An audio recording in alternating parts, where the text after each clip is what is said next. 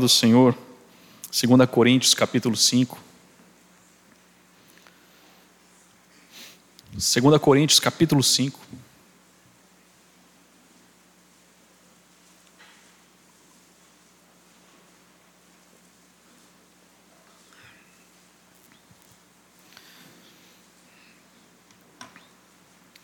Vamos ler do versículo 18 até o versículo 21. 2 Coríntios 5, do 18 ao 21, a palavra de Deus diz assim: Ora, tudo provém de Deus, que nos reconciliou consigo mesmo por meio de Cristo e nos deu o ministério da reconciliação, a saber que Deus estava em Cristo, reconciliando consigo o mundo, não imputando aos homens as suas transgressões, e nos confiou a palavra da reconciliação. De sorte que somos embaixadores em nome de Cristo, como se Deus exortasse por nosso intermédio. Em nome de Cristo, pois, rogamos que vos reconcilieis com Deus. Aquele que não conheceu pecado, ele o fez pecado por nós, para que nele fôssemos feitos justiça de Deus. Glórias ao Senhor, glórias a Ti, por Tua palavra, nosso Deus.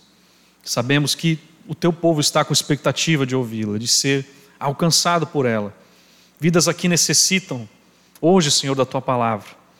Nova vida possa ser gerada aqui também essa noite, Senhor. Te pedimos, Senhor, com toda a alegria e regozijo de saber que a tua palavra é viva e eficaz. Nos ajude, Senhor, mais uma vez, a sermos alcançados por ela através do teu Espírito Santo. Fala conosco, Senhor, e mova dentro de nós, mais uma vez, em nome de Jesus. Amém. Irmãos, aqui nós já falamos um pouco da do ministério da reconciliação, a própria reconciliação que temos mediante Jesus Cristo. Nós já percebemos que o apóstolo Paulo vê a obra de Cristo como acima e além de tudo uma obra de reconciliação. E por meio daquilo que ele fez, o nosso Cristo, o relacionamento perdido entre o homem e Deus foi, mais uma vez e agora, definitivamente restaurado. O homem foi feito para estar em comunhão com Deus. Essa é uma verdade de todas as Escrituras. Desde o jardim, desde que Deus soprou nas narinas o fôlego de vida para o homem, o homem tinha comunhão com Deus. Você percebe em Gênesis que essa relação de todos os dias Deus vir e ter com Adão, ter esse relacionamento, essa comunhão diariamente desde a criação do homem. Mas assim que a desobediência e a rebelião chegou, acabou em inimizade com Deus, o ato que era tão belo da comunhão que tinham. A primeira pergunta de Deus para Adão, inclusive, foi: Adão, onde estás? Porque Adão tinha fugido de Deus, estado distante de Deus, não estava mais ali para ter a comunhão com Deus. O próprio Deus, que foi ofendido pelo pecado, vai atrás do homem, chega para Adão e questiona ele, mostra o pecado de Adão e assim nós temos inclusive o proto-evangelho, a promessa de uma descendência que esmagaria a cabeça da serpente. A ressurreição, inclusive, é a prova da nossa reconciliação. O que Jesus fez tirou a inimizade. O que Jesus fez restaurou a relação de comunhão que deveríamos ter constantemente, mas que o pecado traz essa separação e trouxe assim para o homem. A reconciliação, inclusive, ela não acontece quando o homem decide parar de, rejeitar a Deus. Mas a reconciliação consiste em Deus decidindo parar de rejeitar o homem. E assim nós compreendemos um ato tão maravilhoso e expressão da graça de Deus. Então, o movimento do apóstolo Paulo agora é informar que Deus, além de nos reconciliar consigo mesmo, ele nos deu o ministério da reconciliação. Impressionante isso aqui, irmãos.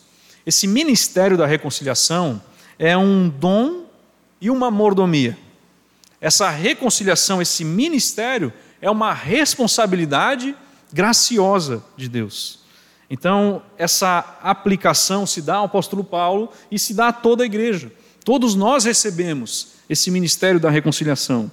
Significa que a palavra ministério é diaconia, é o serviço.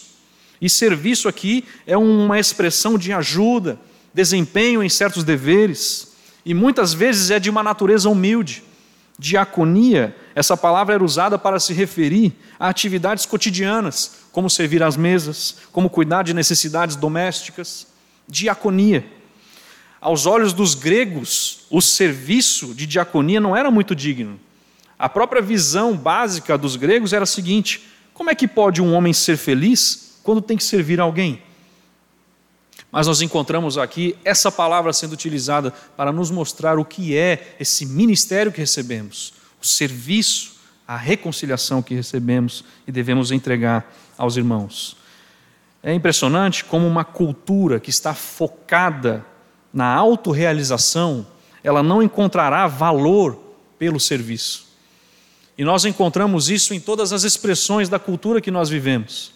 Hoje em dia, até você fazer o bem a alguém, é uma expressão que só pode ser feita caso isso te faça bem. Ou seja, a pessoa faz alguma coisa boa, uma boa ação, e depois ela sempre vai dizer: Eu me senti tão bem com isso, vou fazer de novo.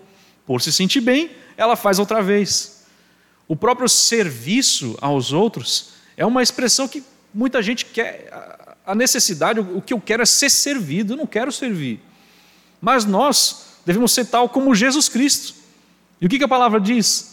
que ele não veio para ser servido, mas para servir e dar a sua vida em resgate de muitos. Então, o ministério da reconciliação é um ministério valoroso, porque foi Deus quem nos deu e por causa do próprio conteúdo que a gente leva. O pecado, ele rompe o nosso relacionamento com Deus. E ele corta, inclusive, o nosso relacionamento uns com os outros. A consequência do pecado é tão grande que ela impacta diretamente nosso relacionamento com Deus, ela impacta todos os nossos relacionamentos que temos. É impressionante isso. Eu creio que os irmãos percebem isso nos seus dias. Às vezes a gente está caminhando, está vivendo tranquilo, mas o pecado nosso, o pecado das pessoas ao nosso redor, sempre dificulta, sempre dificulta o relacionamento que temos. Relacionamentos rompidos são a epidemia dos nossos dias. O pecado, ele aliena membros da família, vivendo dentro da mesma casa, mas um de um lado, outro do outro, sem terem relacionamento. O pecado, ele separa amigos de infância, são separados. Por causa do próprio pecado, divide igrejas, destrói casamentos. O pecado cria desconfiança onde não tinha. O pecado, ele gera ciúme, gera ódio. Pecado gera ganância e dificulta demais o relacionamento que temos. Se nós formos perceber as obras da carne em Gálatas 5, algumas delas, muitas delas, se apresentam em problemas para o relacionamento, aqui uns com os outros. Por exemplo, é citado inimizades como obras da carne, é citado porfias, ou seja, disputas, isso também afeta os relacionamentos, ciúmes, iras, discórdias, dissensões, que são divisões, também obras da carne, facções, invejas, tudo isso aqui nos mostrando o como é prejudicial o pecado para o relacionamento que temos, inclusive uns com os outros. Mas, irmãos, nós sabemos da verdade do Evangelho, que somente Cristo tem o remédio para o efeito desastroso do pecado nas relações humanas. E como somos seus embaixadores, devemos sempre levar a mensagem de reconciliação a um mundo quebrado e dividido. Guerras, divisões familiares, pessoas que nunca mais se falam, o conhecimento de que uma nação está levantando guerra contra outra, uma pessoa se armando contra outra pessoa. A própria divisão de toda a humanidade consiste também no pecado exacerbado. Por aumentar a humanidade, aumenta assim o pecado. Nós exortamos a reconciliação e exortamos primeiro a reconciliação com Deus, mas depois, consequentemente, uns com os outros. Por isso é trágico, isso aqui é importante, muito importante, é trágico quando os mensageiros, os ministros da reconciliação, abrigam inimizade uns com os outros. Já pensou? Como é que pode isso acontecer? Então é incoerente levar uma mensagem de amor e reconciliação está cheio de ódio e divisão. Não faz sentido. Então, se há alguém a quem nós nos recusemos a perdoar, essa mensagem de reconciliação acaba sendo hipocrisia. O nosso Senhor Jesus Cristo, inclusive, disse, falando do amor uns com os outros, em João 13,35: Nisto conhecerão que sois meus discípulos. Como conhecerão que sois meus discípulos? Se tiverdes amor uns aos outros. Inclusive, o apóstolo Paulo, em Efésios, capítulo 4, olha só o versículo 32 de Efésios, capítulo 4 nós encontramos a, a expressão clara de como devemos ser uns com os outros.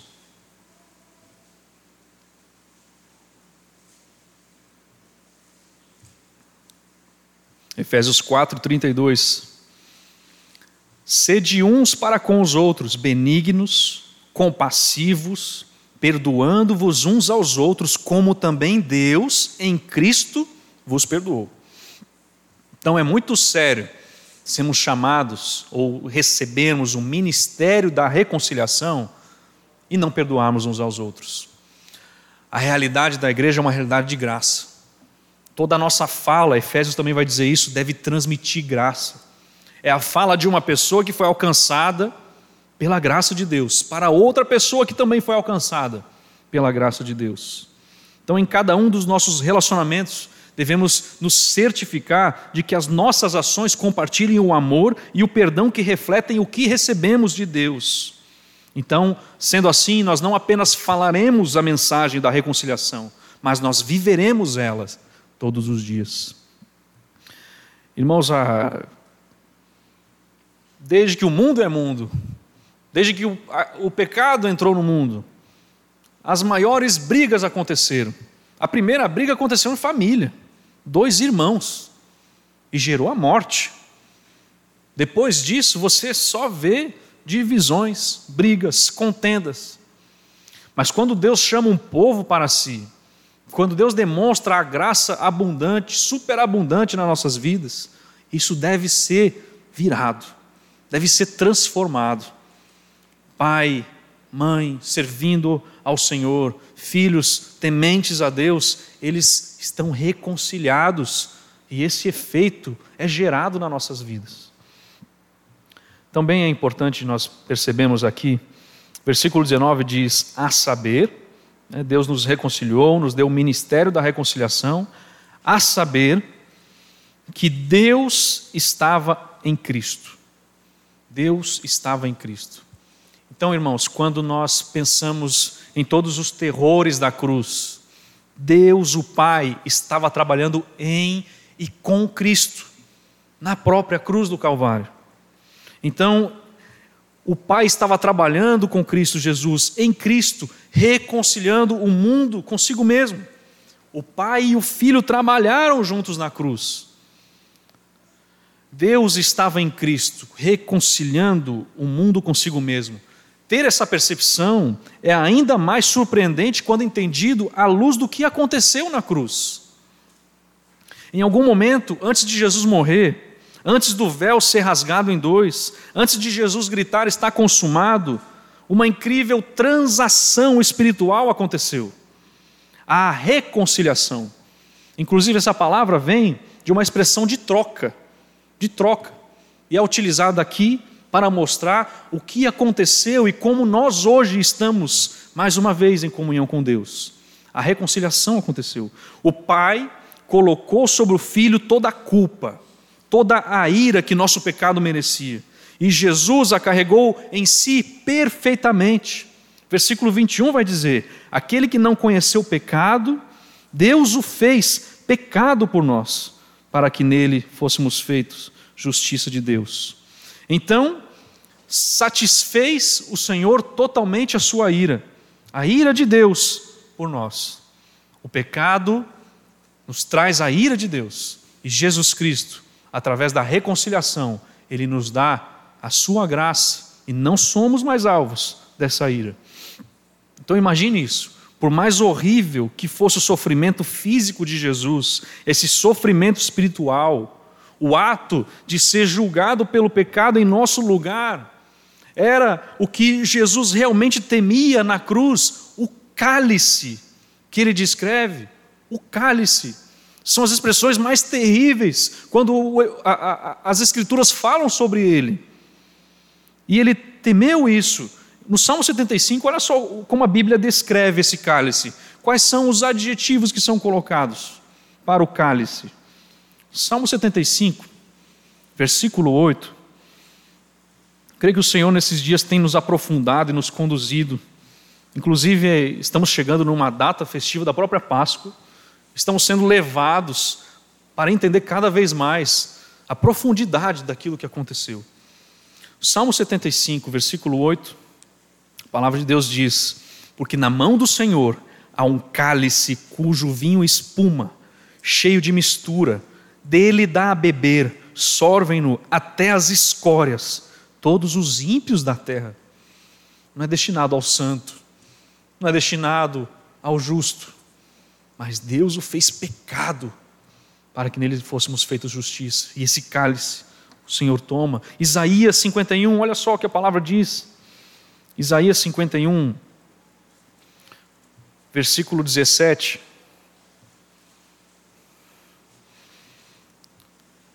Senhor, quanta graça nós vemos, irmãos. Isaías 51, versículo 17. Desperta, desperta, levanta-te, ó Jerusalém, que da mão do Senhor bebeste o cálice da sua ira, o cálice de atordoamento, e o esgotaste cálice de atordoamento, cálice da ira. Jeremias 25, também as Escrituras nos refletem isso. Versículo 15. Porque assim me disse o Senhor, o Deus de Israel: Toma da minha mão este cálice do vinho do meu furor, e darás a beber dele a todas as nações às quais eu te enviar, para que bebam e tremam e enlouqueçam por causa da espada que eu enviarei para o meio delas. Irmãos, não são, não são adjetivos bons, não é algo desejoso para qualquer um, jamais seria, mas para o nosso Jesus Cristo Santo, que não cometeu um pecado, dolo algum se achou em sua boca. Imagina só, irmãos. Então, na cruz, Jesus, ele assumiu as consequências de um inimigo de Deus foi julgado para beber o cálice da fúria do Pai, para que nós não tivéssemos que beber daquele cálice. É muita misericórdia, é muita misericórdia. Perceba, irmãos, desde então até a volta de Cristo Jesus, nós bebemos hoje outro cálice. Na ceia, nós anunciamos a morte de Jesus nós comemos o pão e nós bebemos do cálice. E Jesus diz qual é o cálice que nós bebemos. Ele diz: Esse cálice é a nova aliança no meu sangue. Fazer isso todas as vezes que o beberdes em memória de mim. No lugar do cálice da ira, nós temos o cálice do sangue que aplacou a ira de Deus. Irmãos, quanta graça nós não recebemos. Como a gente se dá com essas realidades espirituais? Como não estamos consternados com o amor derramado, com a maravilhosa graça que recebemos? Todo momento da ceia é um momento de você lembrar de tudo isso. Todo momento da ceia, nós temos dois por mês, é um momento de você mais uma vez recordar de onde você estava, do caminho de desgraça que você estava andando, sem perceber a condenação eterna, sem conhecer a beleza de Cristo Jesus, e Ele interrompeu a sua caminhada. Não, você não caminhará mais assim. Eu te alcanço com o poder do Evangelho, eu te alcanço com a mensagem de reconciliação, e a sua vida jamais será a mesma. Nunca mais você viverá para si mesmo nunca mais. Eu te comprei. Essa expressão da graça de Deus. O apóstolo Paulo deixa claro que Deus estava em Cristo, reconciliando o mundo consigo mesmo. Eles estavam trabalhando juntos. A Trindade estava trabalhando junto. Embora Jesus estivesse sendo tratado como se fosse um inimigo de Deus, ele não era. Mesmo quando Jesus estava sendo punido como se fosse um pecador, ele estava realizando o mais santo serviço ao Deus Pai já oferecido. É por isso que Isaías pode dizer, em Isaías 53, versículo 10, Isaías é o profeta que mais falou sobre Cristo. Isaías 53, versículo 10. Todavia, ao Senhor agradou moê-lo, fazendo enfermar. Quando der ele a sua alma como oferta pelo pecado, verá a sua posteridade e prolongará os seus dias, e a vontade do Senhor prosperará nas suas mãos. Irmãos, por si só, o sofrimento do filho não ia agradar o pai. Por si só, apenas um ato de sofrimento. Mas ao realizar a obra de reconciliar o mundo consigo mesmo, nisso estava o agrado do pai. Estamos olhando a obra da reconciliação e é por isso que o pai se agrada. Porque o filho, o cordeiro que foi morto, antes da fundação dos séculos, antes da fundação do mundo, estava ali, no ato principal de redenção que nós encontramos. Então é essa a beleza do Evangelho, o caminhar da cruz de Cristo, e o filho sempre obedecendo o Pai, e ali realizando o mais santo serviço a Deus já oferecido. Outra questão também que a palavra de Deus nos ensina, versículo 19 de 2 Coríntios 5, o texto das Escrituras nos diz: a saber que Deus estava em Cristo, reconciliando consigo o mundo, não imputando aos homens as suas transgressões. Só que é interessante, talvez, a gente tenha um pouco de confusão nessa área. O ministério da reconciliação não é simplesmente você chegar e dizer para as pessoas fazerem as pazes com Deus. Não é esse o ministério de reconciliação. É dizer a eles que Deus estava em Cristo reconciliando consigo o mundo. Então, no fundo, o Evangelho não é um bom conselho, mas são as boas novas. São as boas novas. E aqueles que creem ação de Deus, aí sim receberão os efeitos dessa reconciliação.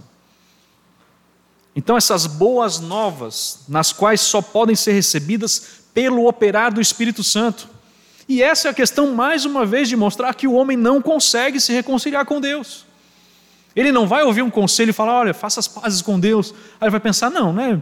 Vai que lá no final aconteça alguma coisa, eu vou fazer as pazes com Deus. Não é isso. A reconciliação já aconteceu. Agora, o Espírito Santo usa a mensagem, ou como o apóstolo Paulo diz, a palavra de reconciliação, para que as pessoas que ouçam essa palavra convertam-se nessa vida delas. E essa expressão das Escrituras. Olha só o que 1 Coríntios 12, versículo 3 nos diz.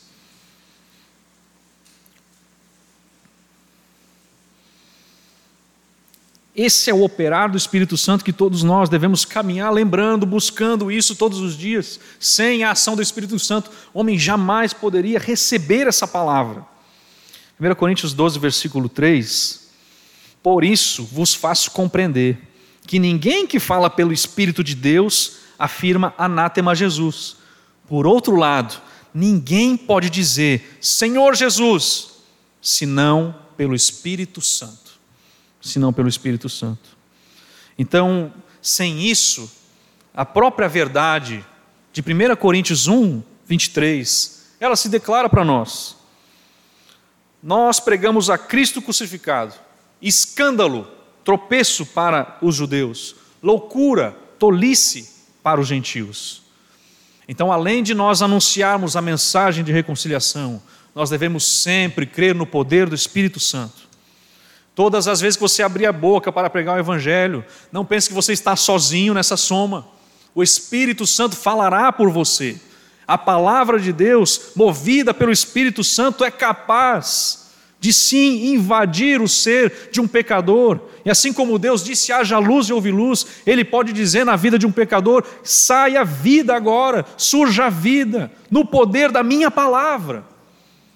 É isso que nós ansiamos, irmãos. É isso que os pais anseiam por seus filhos. É isso que os filhos anseiam por seus pais. É isso que você vê o seu irmão e você deseja que ele esteja alcançado pelo Evangelho. Então nós não somos chamados a fazer as pazes com Deus, isso é a obra de Deus. O método da reconciliação é a contagem. Deus não contando contra eles, contra nós, as suas transgressões. Thomas Brooks, um puritano, dizia assim: Cristo riscou as linhas pretas do nosso pecado com as linhas vermelhas do seu próprio sangue. Graças a Deus.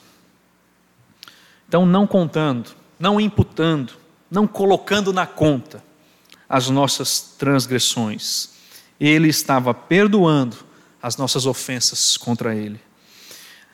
Dizendo de outra forma, irmãos, o meio de reconciliação é o perdão dos pecados. Somente tendo a culpa do pecado perdoada, os pecadores podem ser reconciliados com Deus. Então, o pecado que separa os pecadores eternamente deles é feito quando o perdão acontece, essa reconciliação acontece. Essa divisão, como Isaías diz, as vossas iniquidades fazem separação entre vós e o vosso Deus. Então, aqui, irmãos, a reconciliação é baseada na imputação. Ah, nós vemos aqui, em outras palavras, que as exigências da lei de Deus foram totalmente cumpridas na cruz. Os pecadores podem ser reconciliados com Deus por meio de Cristo Jesus. Existe, inclusive, nas próprias Escrituras, uma bela ilustração sobre esse imputar, sobre esse coloca na minha conta. E você vai encontrar isso em Filemão. Olha só, vamos abrir em Filemão. Filemão é uma carta né, que Paulo escreveu ao seu amigo Filemão. E o escravo de Filemão, Onésimo, chamado Onésimo, roubou do seu mestre, do seu senhor, e depois fugiu para Roma. E por causa dos seus crimes, inclusive, ele poderia ter sido crucificado. Mas, na providência de Deus, Onésimo, ele conheceu Paulo e se converteu. Já pensou? Graças a Deus. Conheceu Paulo e se converteu. E aí, irmãos, nós vamos encontrar aqui Paulo escrevendo uma carta a Filemão para encorajar o seu amigo a perdoar Onésimo e recebê-lo em casa. Versículo 17 diz isso. Se, portanto, me consideras companheiro, recebe-o como se fosse a mim mesmo escreveu Paulo. E ainda ele diz no versículo 18: Se algum dano te fez, ou se teve alguma coisa, ou se te deve alguma coisa, lança tudo em minha conta. Então Paulo estava disposto a pagar a conta, a imputação, para que Onésimo e Filemão pudessem se reconciliar. Uma própria ilustração nas Escrituras sobre esse aspecto. Bota na minha conta. E você vê que Deus estava reconciliando consigo mesmo o mundo por meio de Cristo Jesus. Por meio de Cristo Jesus. Como Spurgeon disse uma vez, você e seus pecados devem se separar, ou você e Deus nunca se unirão. Nas Escrituras, irmãos, perdão aparece sempre quando pessoas que violaram a vontade de Deus clamam e recebem misericórdia da parte dele. O nosso Deus nos mostra esse ato grandioso de misericórdia, deixando de aplicar um juízo merecido, levando em conta o sacrifício de teu filho Jesus. Então ele nos reconciliou consigo mesmo por meio de Cristo. Lembrado quanto custou o nosso perdão, nos leva a perceber que não podemos de maneira nenhuma abusar do perdão de Deus. Irmãos, nós não podemos viver uma vida que não reflita o quanto fomos perdoados. De maneira nenhuma podemos viver assim, sendo alvo de tão grande misericórdia. Nós somos capazes de viver uma vida agora que agrada a Deus, que se deleita no Senhor, que expressa isso com seu viver e com tudo que tem. Olha só outro texto que nos serve também de referência. Lucas, capítulo 7. Você vê um ato aqui que, inclusive, gerou questionamentos por causa da maneira como foi, como aconteceu, por que de tudo isso, pensamentos humanos lançados sobre ele. Lucas 7, 37 ao 47. O versículo 36 começa dizendo assim: Convidou um dos fariseus para que fosse jantar com ele. Jesus, entrando na casa do fariseu, tomou lugar à mesa. E eis que uma mulher da cidade, da cidade, pecadora, sabendo que ele estava à mesa na casa do fariseu, levou um vaso de alabastro com unguento. E estando por detrás, aos seus pés, chorando, regava-os com suas lágrimas e os enxugava com os próprios cabelos. E beijava-lhe os pés e os ungia com unguento. Ao ver isso, o fariseu que o convidara disse consigo mesmo: Se este fora profeta, bem saberia quem e qual é a mulher que lhe tocou, porque é pecadora. Dirigiu-se Jesus ao fariseu e lhe disse: Simão, uma coisa tenho a dizer-te. Ele respondeu: Dize a mestre. Certo credor tinha dois devedores. Um lhe devia quinhentos denários e o outro cinquenta. Não tendo nenhum dos dois com que pagar, perdoou-lhes a ambos. Qual deles, portanto, o amará mais? Respondeu-lhe Simão: Suponho que aquele a quem mais perdoou. Replicou-lhe Jesus, né? Julgaste bem. E voltando-se para a mulher, disse a Simão: Vês esta mulher? Entrei em tua casa e não me deste água para os pés. Esta, porém, regou os meus pés com lágrimas e os enxugou com seus cabelos. Não me deste ósculo ela, entretanto, desde que entrei, não cessa de me beijar os pés. Não me ungiste a cabeça com óleo, mas esta com bálsamo ungiu os meus pés. Por isso te digo: perdoados lhe são os seus muitos pecados, porque ela muito amou. Mas aquele a quem pouco se perdoa, pouco ama. Irmãos, embora seja a graça de Deus mediante a fé que nos salva, e não os atos, qualquer ato que o homem faz, os atos dessa mulher demonstram uma verdadeira fé, a qual Jesus honrou, até hoje é registrado para nós. Irmãos, o amor a Deus, o reconhecimento da misericórdia do Senhor, o reconhecimento do perdão de Deus, nos faz transbordar em reação a esse perdão, ao efeito apropriado, esse é o efeito apropriado da fé. Como pode, irmãos, nós vivemos resgatados com tão grande poder, não existe uma mensagem maior do que essa no mundo todo. E vivemos do mesmo jeito. Não tem como, irmãos. É impossível. Então o amor transborda, o reconhecimento da Sua graça, a profundidade do nosso pecado e o apreciar de tão grande misericórdia. Você reconhece o quanto você era pecador? Você reconhece o quanto seus pecados te afastavam de Deus? Você reconhece o quanto de misericórdia foi necessária para ser alcançado? Se você assim reconhece, você transbordará de amor por Deus. Você transbordará de gratidão. Às vezes a gente conversa com algumas pessoas desanimadas e eu não tenho como falar para ele à praia. Eu não tenho como falar para ele, ó, oh, pega aqui 50 reais, vai comer um lanche, vai passear. O que, que a gente vai falar para uma pessoa assim? Lembre-se de como você foi resgatado. Lembre-se da sua vida sem Cristo. Lembre-se do teu primeiro amor. Lembre-se de onde caíste. E reconheça a alegria que é de servir a Deus. Então, irmãos, Jesus resgata todos os seus da morte eterna, seja o extremo da maldade que houvéssemos cometido, nós fomos resgatados e assim podemos transbordar de amor. Nós somos dominados pelo amor. É isso que o apóstolo Paulo diz no começo do nosso texto: o amor de Cristo nos constrange, o amor de Cristo nos domina, o poder expulsivo de um novo amor. Então, se você tem 10, 20, 30 anos de crente, será que você ainda se lembra que Deus te reconciliou consigo mesmo? Será que você ainda se lembra que ele não imputou todas as suas transgressões? Será que você ainda se lembra essa verdade que é capaz de descongelar qualquer coração? A palavra de Deus nos mostra para cristãos expressões de nós sermos acordados por isso. Olha só o que diz Efésios, capítulo 5, versículo 14. Efésios 5, 14.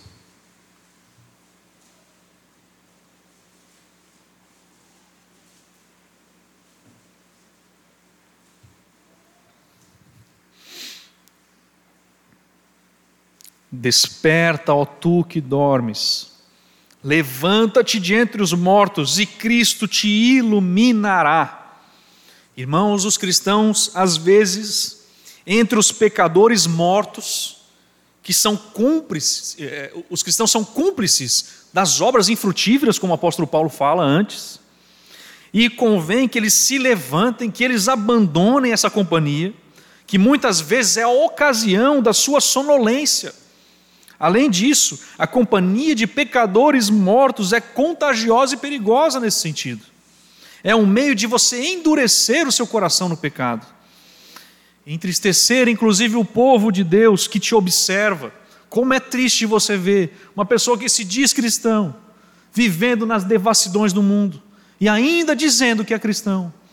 Isso é o que mais entristece os pastores, entristece os irmãos, os seus familiares da fé irmãos, mas é chamado isso para despertar. Deus promete receber aqueles que saem desse meio, aqueles que acordaram, aqueles que são encorajados. A palavra de Deus encoraja dizendo: Cristo te iluminará. Porque aqueles que são iluminados pelo Senhor, eles precisam constantemente de mais luz, mais luz, mais palavra, mais comunhão, mais de Cristo. Nós não cantamos isso. Mais, mais, mais de Cristo. Precisamos disso.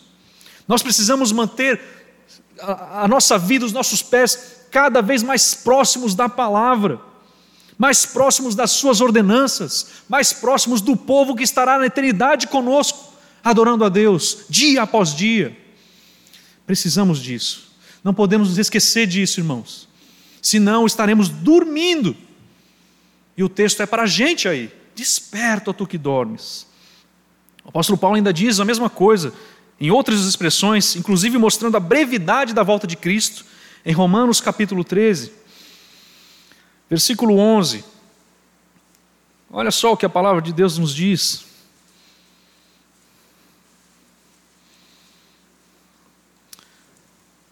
Romanos capítulo 13, versículo 11.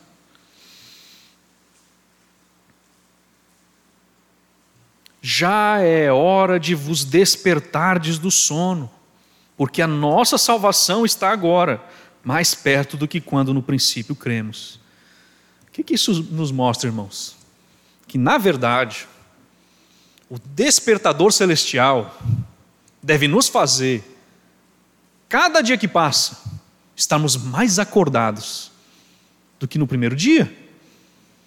Todos os dias que passam, o nosso contador é menos menos menos dias, menos dias para a volta de Cristo. Um dia menos para a volta de Cristo. Não é assim que o cristão faz? Um dia menos para eu estar com o meu Senhor. Então o nosso relógio, ele funciona dessa forma. E quando nós estamos sonolentos, quando nós estamos ali dormindo, o Senhor nos diz: já é a hora de despertar-vos do sono, porque a salvação está mais próxima. Jesus Cristo está voltando. Em breve, dentro de pouco tempo, aquele que vem virá. Em breve, não haverá evangelismo. Em breve haverá separação daqueles que servem a Deus e os que não servem a Deus. Isso deve nos despertar, e mais uma vez, Senhor, é verdade. Para a minha vida, para eu continuar no ministério da reconciliação e pregar o Evangelho, eu preciso disso, Senhor. Então é por isso que a gente fala isso para quem tem mais 10 anos, 20 anos de crente, 30 anos de crente. Devemos lembrar disso para não dormirmos na nossa caminhada. E outra questão: se você é recém-nascido, ou seja, se você foi alcançado pelo Evangelho faz pouco tempo, não deixe que essas verdades se tornem costumeiras para a sua vida. As boas novas, elas não perdem o frescor. As boas novas, elas sempre são aprazíveis para nós, são agradáveis para nós. Você não pode se enjoar de ouvir a pregação do Evangelho. Você não pode pensar que A sua vida deve ser uma vida de esquecimento, mas as mesmas verdades que te alcançaram naquele dia devem estar vibrantes para você todos os dias da sua vida. Então estude a palavra, claro, leia bons livros, mas que assuntos teológicos para debates e divisões não sejam a sua motivação, mas antes seja Cristo, conhecê-lo e prosseguir em conhecê-lo cada vez mais. Lembre-se, você foi alcançado quando não conhecia muitos conceitos e termos teológicos, mas você conheceu o Salvador, você conheceu o Redentor, você conheceu o caminho, a verdade, a vida. Você conheceu o Cristo, Filho do Deus vivo. Você conheceu a ressurreição e a vida. Você conheceu o Cordeiro que tira o pecado do mundo. Você conheceu o resplendor da glória de Deus, a expressão exata do seu ser. Você conheceu o pão da vida. Você conheceu Jesus Cristo, o Salvador. Foi isso, foi Ele que você conheceu. Nunca se esqueça disso. Passe o tempo que passar. Nunca se esqueça disso. Irmãos, temos que olhar para trás. Vemos a nossa caminhada cristã, onde nós caímos, onde abandonamos esse primeiro amor e retornarmos assim. Não se esqueça também da simplicidade do Evangelho. Já pensou? Às vezes a gente se esquece da simplicidade do Evangelho. Qual é o Evangelho? Deus amou o mundo de tal maneira que deu seu Filho unigênito, para que todo aquele que nele crê não pereça, mas tenha a vida eterna. Lembre-se da simplicidade do Evangelho. É ele que nós carregaremos, é a mensagem da cruz que nós diremos para o mundo. Se você, agora também eu falo para esses, se você ainda não confessou Jesus Cristo como seu Salvador, eu te pergunto: a palavra está perto de ti? A palavra está na tua boca e no teu coração? A palavra que estamos pregando? Se com tua boca confessares Jesus como Senhor e em teu coração creres que Deus o ressuscitou dentre os mortos, serás salvo. Serás salvo. Com o coração se crê para a justiça e com a boca se confessa a respeito da, da salvação. Não há outro nome para se confessar a respeito da salvação, senão o nome de Jesus Cristo. Não há salvação em nenhum outro. Abaixo do céu não existe nenhum outro nome. Veja isso. Não existe nenhum outro nome abaixo do céu que é dado entre os homens pelo qual importa que sejamos salvos. Reconheça o senhorio de Cristo abraça o Evangelho, seja resgatado, reconciliado com Deus. E também, irmãos, a expressão, voltando para 2 Coríntios 5,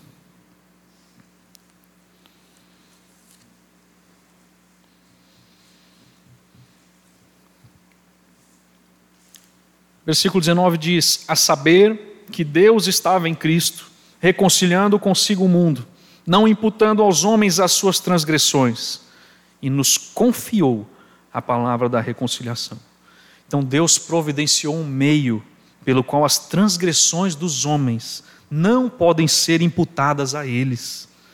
Mas enquanto esse meio está disponível para todos, ele é eficaz somente para aqueles que estão em Cristo Jesus. Então, as transgressões dos homens não salvos são definitivamente imputadas a eles. Mas no momento em que esses homens confiam no Senhor Jesus como Salvador, eles são considerados justos nele e os seus pecados são apagados. Essa é a mensagem que nós carregamos todos os dias, que devemos levar para os, para os quatro cantos da terra. O nosso dever é transmitir a verdade que foi confiada a nós. Nós não inventamos uma nova verdade, nós não tentamos enfeitar essa verdade, mas nós transmitimos o Evangelho puro e simples, para que pecadores se arrependam e cheguem ao conhecimento de Cristo. Qual é a mensagem confiada a nós, seus embaixadores, para falar ao mundo perdido que Deus tomou a iniciativa de acabar com a hostilidade para com Ele, colocando os nossos pecados na conta de Cristo, fazendo as pazes conosco através do sangue da cruz. Uma vez um missionário estava pregando em um mercantil de uma vila e algumas pessoas estavam rindo dele porque ele não era um homem muito bonito. Aí talvez alguns irmãos aqui se identifiquem, né? Mas ele pegou, parou um tempo depois que estava falando, e ele disse para a multidão: É verdade, eu não tenho um cabelo bonito, na verdade eu estou quase careca. É verdade, eu também não tenho dentes bonitos, porque os que eu tenho é uma chapa aqui. É verdade também que eu não tenho um rosto bonito, e nem posso me dar ao luxo de usar roupas bonitas e chiques. Mas isso eu sei, eu tenho belos pés para me alegrar. E ele citou o versículo de Isaías: Quão formosos sobre os montes são os pés daquele que traz boas novas, que anuncia a paz. Irmãos, vamos lembrar daquilo que temos, da palavra de reconciliação que temos da mensagem do Evangelho. Acho que é o momento, e sempre é o momento, da igreja parar e perceber isso. Estamos chegando na celebração, né, na, os aspectos que envolvem a Páscoa, e o Senhor tem nos despertado para isso, nos conduzido para essas coisas, lembrarmos disso. Se você olhar, um exemplo prático aqui, a maior causa de acidentes de trânsito, mais da metade das causas de acidente de trânsito acontecem por causa da distração. Ou seja, eles sabem o caminho que devem trilhar, eles sabem que devem estar concentrados nesse caminho, mas eles se distraem, mexendo no celular, fazendo alguma outra coisa, olhando para o lado. Agora, irmãos, quanto a gente perde, e agora falando a gente perde porque Deus alcançará os seus, mas quanto a gente perde de não caminhar concentrado naquilo que devemos fazer, concentrados em transmitir a palavra do Senhor concentrados em nosso Jesus Cristo. Isso aí é uma maravilha, é um deleite para todo cristão. Se você não está motivado na caminhada da fé, comece a pregar o Evangelho para você ver. Você vai ser chacoalhado.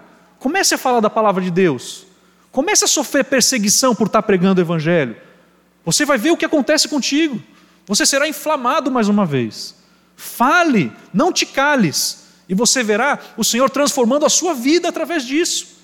Os frutos, quem será que virá? É Deus que sabe, mas a nós cabe falarmos, abrir a nossa boca, não simplesmente andar pensando que não é de nosso dever. O Senhor nos confiou a palavra da reconciliação. O que nós estamos fazendo com isso?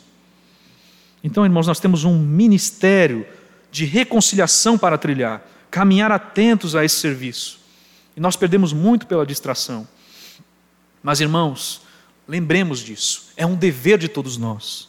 Como Romanos 10, 14 disse: Como, porém, invocarão aquele em quem não creram? Como crerão naquele em quem nada ouviram? Como ouvirão se não há quem pregue? Sempre essa palavra. Você precisa pregar, você precisa anunciar. 2 Timóteo 4,2, o que, que Paulo exorta Timóteo? Pregue a palavra insta, quer seja oportuno, quer não, corrige, repreende, exorta com toda a longanimidade e doutrina. E o próprio apóstolo Paulo se colocava numa situação tal que ele não tinha para onde correr diante da missão que ele tinha. E todos nós devemos ter isso, bater no peito e dizer o mesmo. 1 Coríntios 9, olha só. 1 Coríntios 9.